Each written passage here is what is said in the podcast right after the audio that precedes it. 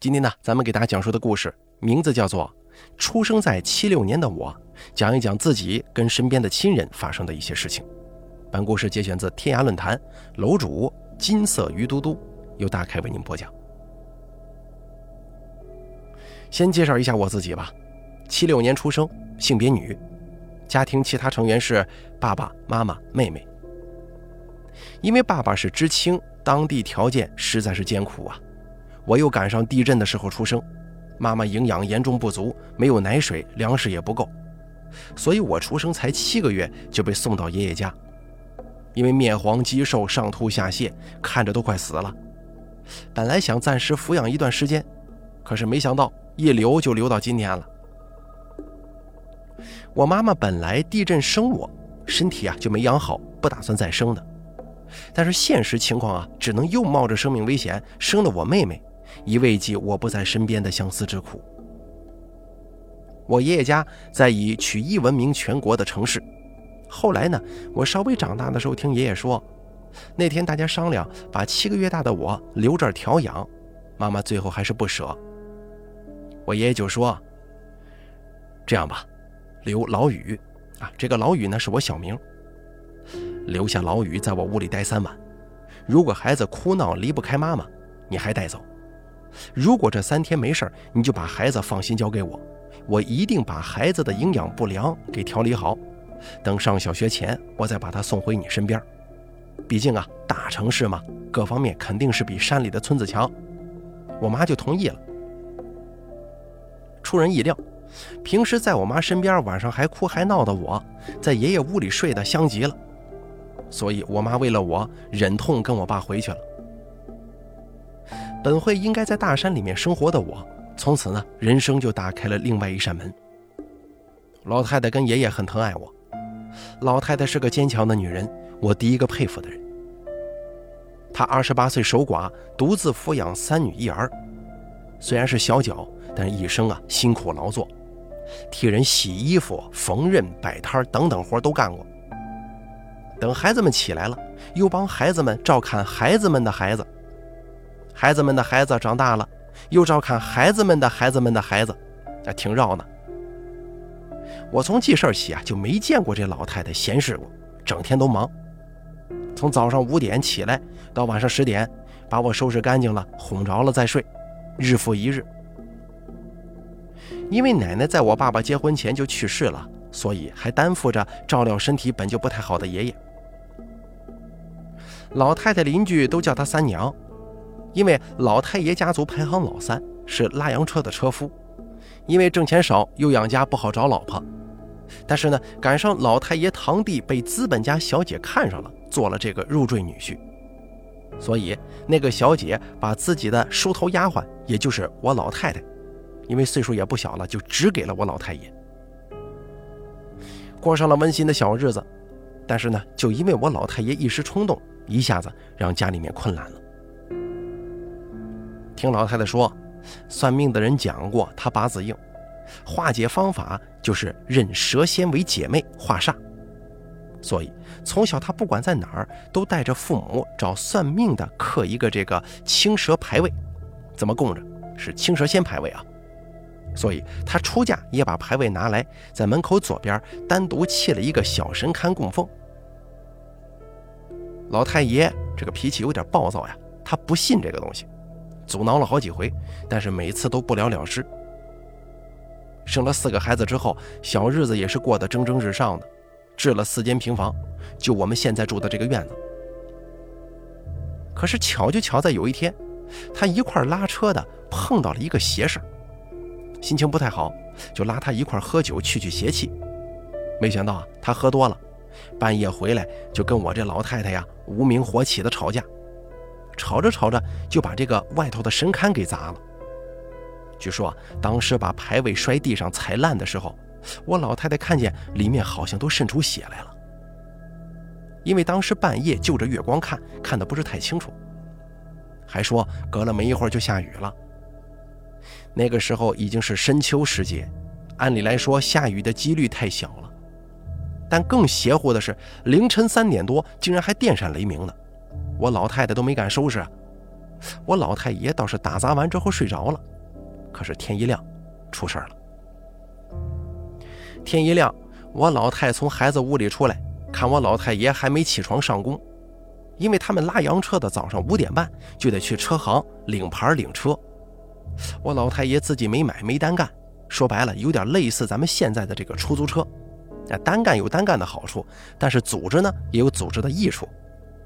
尤其那个时期社会就已经比较乱了，苛捐杂税还有地痞流氓混混。所以，依靠车行能避免很多麻烦和盘剥。当然呢，你挣钱就少了呀。要不，原来一直没娶老婆吗？一看这老太爷都这么晚了，怎么还不起来上工啊？就想叫醒他。但是，一想昨天晚上他喝醉了，他睡着之后再把他叫起来不合适啊，让他多睡会儿吧，一会儿再叫他。但是又觉得奇怪，平常老太爷睡觉呼噜打的震山响，怎么今天特别安静呢？所以我老太太不放心，赶紧看看他。这一看不要紧，好家伙，浑身冰冷，要不是鼻子还有呼吸，都以为是具死尸了。身下头湿乎乎一片，老太太手一摸，我的妈呀，都能拧出一股水来，连下面褥子估计都湿透了。摇他也不行，喊他也不行，这回可把老太太吓坏了，赶紧出去喊人帮忙看看。来的人呢，束手无策，连郎中也无能为力，说这个脉象挺正常的，建议啊老太太去请西医吧。可那个时候西医太贵了，一般老百姓请不起。正发愁呢，门口的鲁大爷说了一句：“我说他三娘啊，我看着像中邪，实在不行。”找懂这行的人看一看吧。可是咱门口除了拉车的，就是出大力的，要不就是杂耍卖膏药的，没有会这方面的。估计只能去南市那边看看了，那儿能人多。回来呀，咱们门口的人互相都问问打听打听，看看谁认识，再想想别的办法吧。老太太只能同意。还有人建议找那个入赘的有钱堂弟，觉得呢他可是有见识的人啊。但是我老太给否了，不想麻烦人家。再说呢，也离得比较远，人家又住在上等住宅区，你这棚户区的亲戚去了，也怕人家为难，嫌难看。这西医指定是请不起的，来回一趟就得好几块大洋。就这么着，街坊邻居陆陆续续的走了，大伙就是凑钱也的确凑不够。再说那个年月，家里都是好几张嘴等着吃饭，都有心无力呀。大家刚走不一会儿，我老太爷就突然从炕上站起来了，直接蹦下来了，往外冲。我老太本来呢，刚才就被他吓得有点愣神儿，一看他满头大汗往外冲，眼神还直愣愣的，就赶紧拦他。老太爷被我老太这么一拦，又跳回到炕上，钻进被窝，一直缩脖子到背底儿，他嘶哑的吼着：“你别缠我，你别缠我，我不砸了，我真不砸了。”我老太赶紧抱住他，打算掀开被子，可是我老太爷就是不松开，还重复的吼。等我老太抱累了，刚松开，他又跳起来，浑身都是汗。我老太说，当时他浑身都湿乎乎的，就跟洗澡时候那个样差不多。他的被子褥子湿的恨不得能拧出水来。那会儿也顾不上了，就抱着他的腿，因为他又打算要冲出去。就这样一来二回的，连孩子们都惊动了，都过来帮忙按着他。过了一会儿，没动静了。再一看，我老太爷蜷缩着死在被窝里了。听我老太说，打开被子的时候啊，他是蜷着身子的，眼睛都没闭上，还特别惊恐地睁大了眼睛，嘴张着，就好像被人勒着脖子说不出话来的那种感觉，面部特别狰狞。后来我听我大姑奶说，就是我爷爷的姐姐，她当时虽然害怕，但是清楚的看见老太爷脖子上有一圈淤痕，就好像是被很粗的绳索怎么好几圈给勒了一遍似的。我老太后来回忆说，因为她生来命硬，属阳，还农历二月阳，时辰也比较硬，所以呢，算命给她取的名字是凤威，就是为了阻挡这个煞气，还给她雕刻了那个牌子。当时呢，和他父母说他是克父母、克兄弟姐妹。我大姑奶奶跟我姑姑说，其实你奶奶后头没说那个，估计啊就是克夫。所以他当时的出路是出家或者被卖，所以被卖到资本家家中当丫鬟了。他本来是河北保定人，就这样一辈子再也没见过自己的父母和兄弟姐妹。父母拿到人牙子钱，就是人贩子的钱，就永远的把他推在家门外。一个几岁的小女孩子被辗转飘零，转了几道手，卖到天津卫。好在东家待她还算不错，她始终陪伴着的就是那个小木牌记得那是她拜过的蛇仙姐妹。我现在想起来呀，老太太从来没有跟我们说过她被卖的过程，心中是怎么样的凄凉。孤独和失望，也从来没跟他的子孙们说起他的父母兄弟姐妹。但是我朦胧的记得，小时候我婶婶们一说娘家兄弟姐妹来看他们来了，我老太太的眼神呢都是特别的渴望羡慕，哪怕眼神已经浑浊。但是听到娘家人来人了，总感觉啊，她的眼角能泛起星星点点的泪花。小时候的我不懂事儿。还以为老太太上了年纪就容易流眼泪呢，但是现在想想啊，真的是好心酸呢。一个女人嫁到人家，依靠可不就是自己的娘家人吗？那是一种温暖，一种割舍不断的血脉安慰。但是这个坚强平凡的女人，连那么一点点奢望，在八十几年的生命当中，心底无尽的期盼，可有失望？直到去世前几天的时候啊，她清醒了。不知道是在跟谁说话，我隐约听见有一次老太太的手顺着原来深龛的方向，好像在做一个抓小牌的动作，眼神无焦距地看着那个方向，不停地说：“我娘家蛇仙姐妹来了，你来接我了。我老了，你还是这样年轻，你来了呀。”咱们接着呢说下一个故事。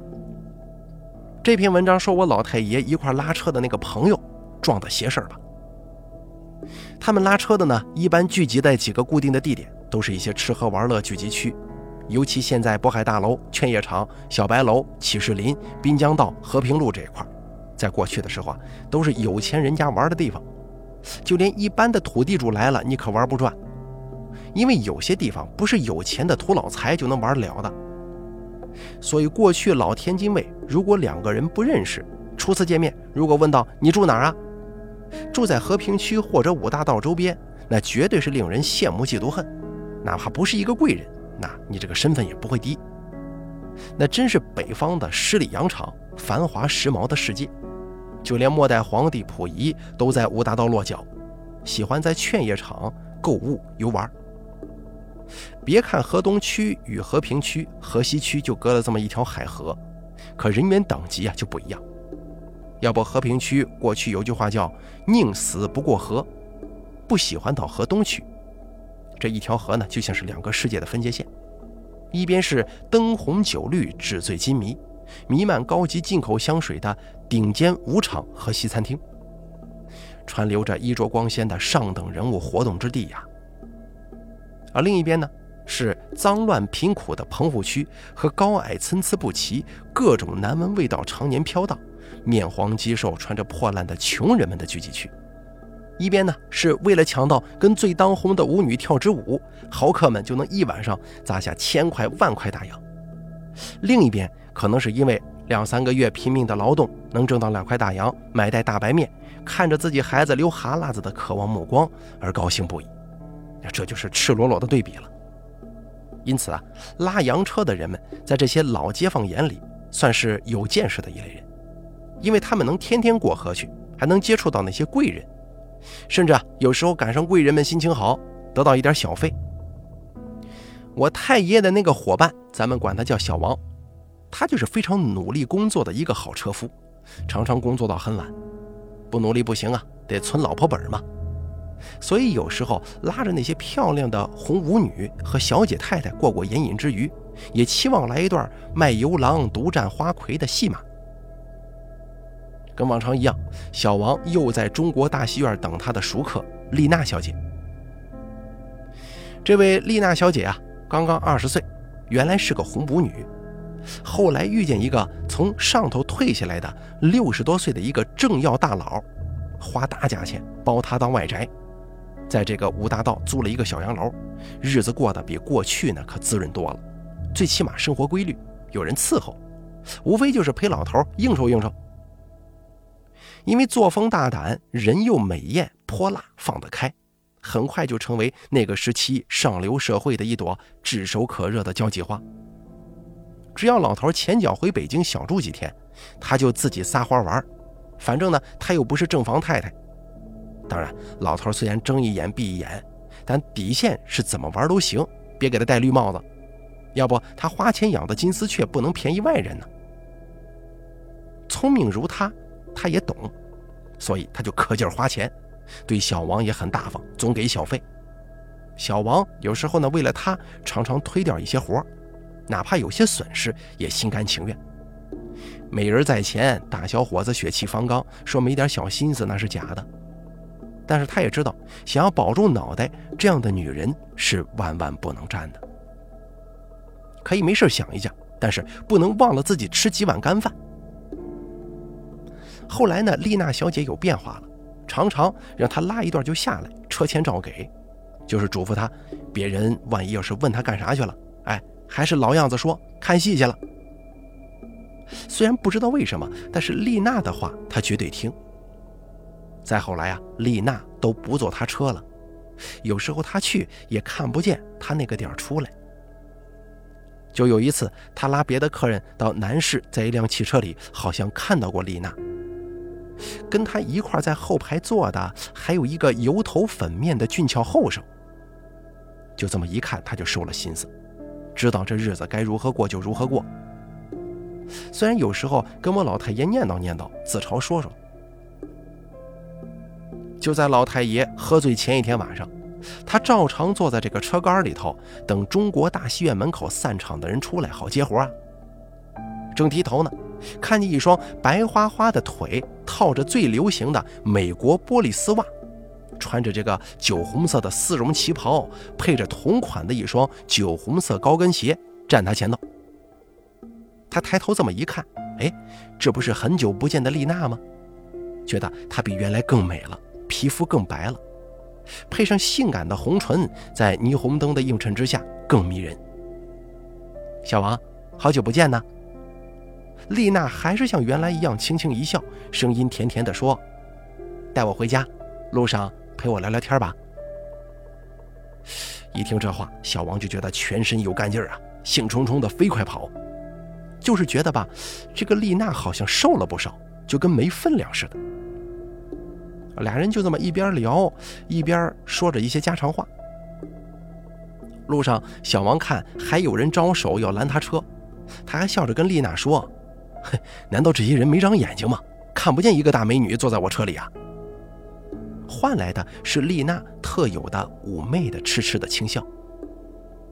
不过随后，丽娜让小王把后面车棚支起来，把白天挡阳光的这个遮阳半截帘给放下来，说想休息休息，省得让人参观。因为他平时就有这个习惯，小王也没多想，就愉快地答应了。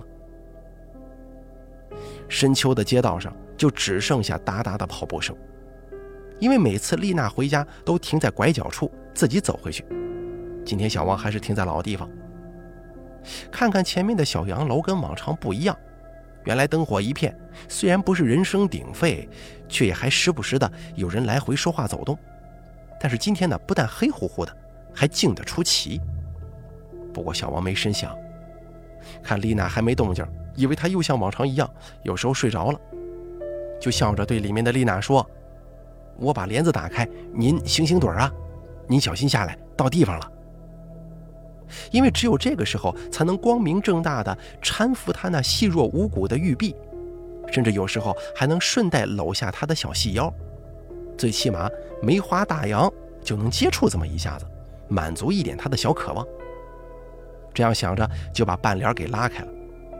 可没想到，这么一看。”变音似的惨叫一声，眼前一个发黑，什么都不知道了。要不是赶巧有一个拉车的同行看见他躺在空车边，不知道怎么回事尿了一地，给他摇醒，估计他得躺一夜。那是因为他实在吓坏了，他永远也忘不了打开帘子的那一刹那，他看见了一具无头尸体端坐在里面，手竟然还往前伸着，让他扶呢。咱们接着说下一段。小王转天就找我太爷喝酒压惊，也是想说打算不结伴到大戏院等活了，实在是太害怕了。尽管是个美差，当初呢为了得到这个地盘，跟我老太爷并肩打了好几场架才得手的。没办法，虽然简单粗暴，但劳动人民为了生存，哪有时间勾心斗角啊？只有拳头才是硬道理。我老太爷看劝他劝不动啊，心里也挺别扭，毕竟也是合作了很多年了，喝了很多酒。所以就说世事无常嘛。从那以后啊，小王就越来越萎靡不振，别的好地方都有人站着，他的活就越来越少，最后都揭不开锅了，干脆跟别人一起闯关东去了。不过始终没有他的音信。后来一块儿的车夫呢，有一回拉活，正好听车上的两个阔太太讲丽娜的这段事儿。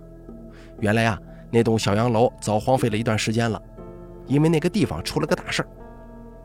话说丽娜突然失踪，老头伤心了一段时间之后呢，就又找了一个更年轻、更漂亮的舞女包养。正好这个新欢喜欢打牌，倒是不喜欢出去啊，没事就邀朋友来打麻将，一玩就是一通宵。白天睡觉，晚上打牌。大家也奇怪啊，有时候就问他怎么不白天玩呢？他说因为原来跳舞习惯夜生活了。其实啊，他身边的丫鬟知道。如果老爷不在，就他自己的话，总让他陪他，因为一到晚上啊，他一个人睡，总觉得有个女人在床边看他。跟老爷说过好几次了，让搬出去，可是老爷不让啊，说没有合适的地方，再等等。所以干脆白天睡觉，晚上找朋友来玩牌。这天也是巧了，几个人呢越玩越尽兴，说着说着就说到丽娜身上了。大家都说这个女人真是活在福中不知福啊。竟然拿钱养戏子。大家知道啊，过去戏子这个地位特别低，属于下九流行业。啊，你拿钱养戏子，想给老头戴绿帽，找个比老头权势财力还大的人，那才叫本事。估计老头不但不怪，还会支持呢。没想到养了个戏子，老头绝对接受不了，不生气才怪。就是不知道丽娜跟那个戏子跑哪儿去了。新欢说：“听老头有一次喝多了，说丽娜还威胁过他呢，他才不吃这一套。”哟，大家一听顿时来兴趣了啊，都想知道知道老头跟丽娜的那段奇闻趣事。不过呢，新欢他也不是很清楚。正聊着呢，牌桌上一位正在码牌的太太突然说：“哎，不对吧？咱们的牌怎么少了三张啊？是不是掉地上了？”大家一看，可不是吗？分头找。怎么也找不到，大家就开始齐心合力的对，看少了哪几张。旁边伺候的丫头老妈子也都分头找，因为牌桌就在卧室，正好有个小丫鬟趴在床底翻看，就尖叫一声晕倒了。大家不知所以，赶紧把床翻过来，这一瞧，立刻尖叫四起，四散逃跑。原来把床翻过来，有个穿酒红色金丝绒旗袍。红色高跟鞋的无头女尸，四仰八叉的被绑在床底下，一只手微微的蜷缩着，拿着三张麻将牌，另一只手拿着一块小纸片这是后来警察局验尸官看到的当时情况。再后来就遣散了所有人，新欢也给点钱打发走了。案子因为证据不足，不了了之。后来有的说，丽娜喜欢上那个戏子之后啊。打算收拾金银细软跟他私奔，被这个老头的眼线发现之后给拦住弄死了。因为那个戏子被警察请走后也没再回过班子，估计凶多吉少。还有的说，老头那张纸是老头让丽娜陪睡高官的名单，还有老头给高官行贿通过丽娜经手的钱款数。就是因为丽娜要挟他，所以被老头灭口了。反正众说纷纭。不过那栋小洋楼确实谁都不敢靠前，因为啊，就连周围的邻居呢，半夜都听过有女人时常断断续续的哭声或刺耳的笑声传来。有时候晚上甚至有人看见小洋楼三层的阳台上，总有一个穿红旗袍的女人，在平杆那边立着，只不过玲珑的身躯却没有头啊。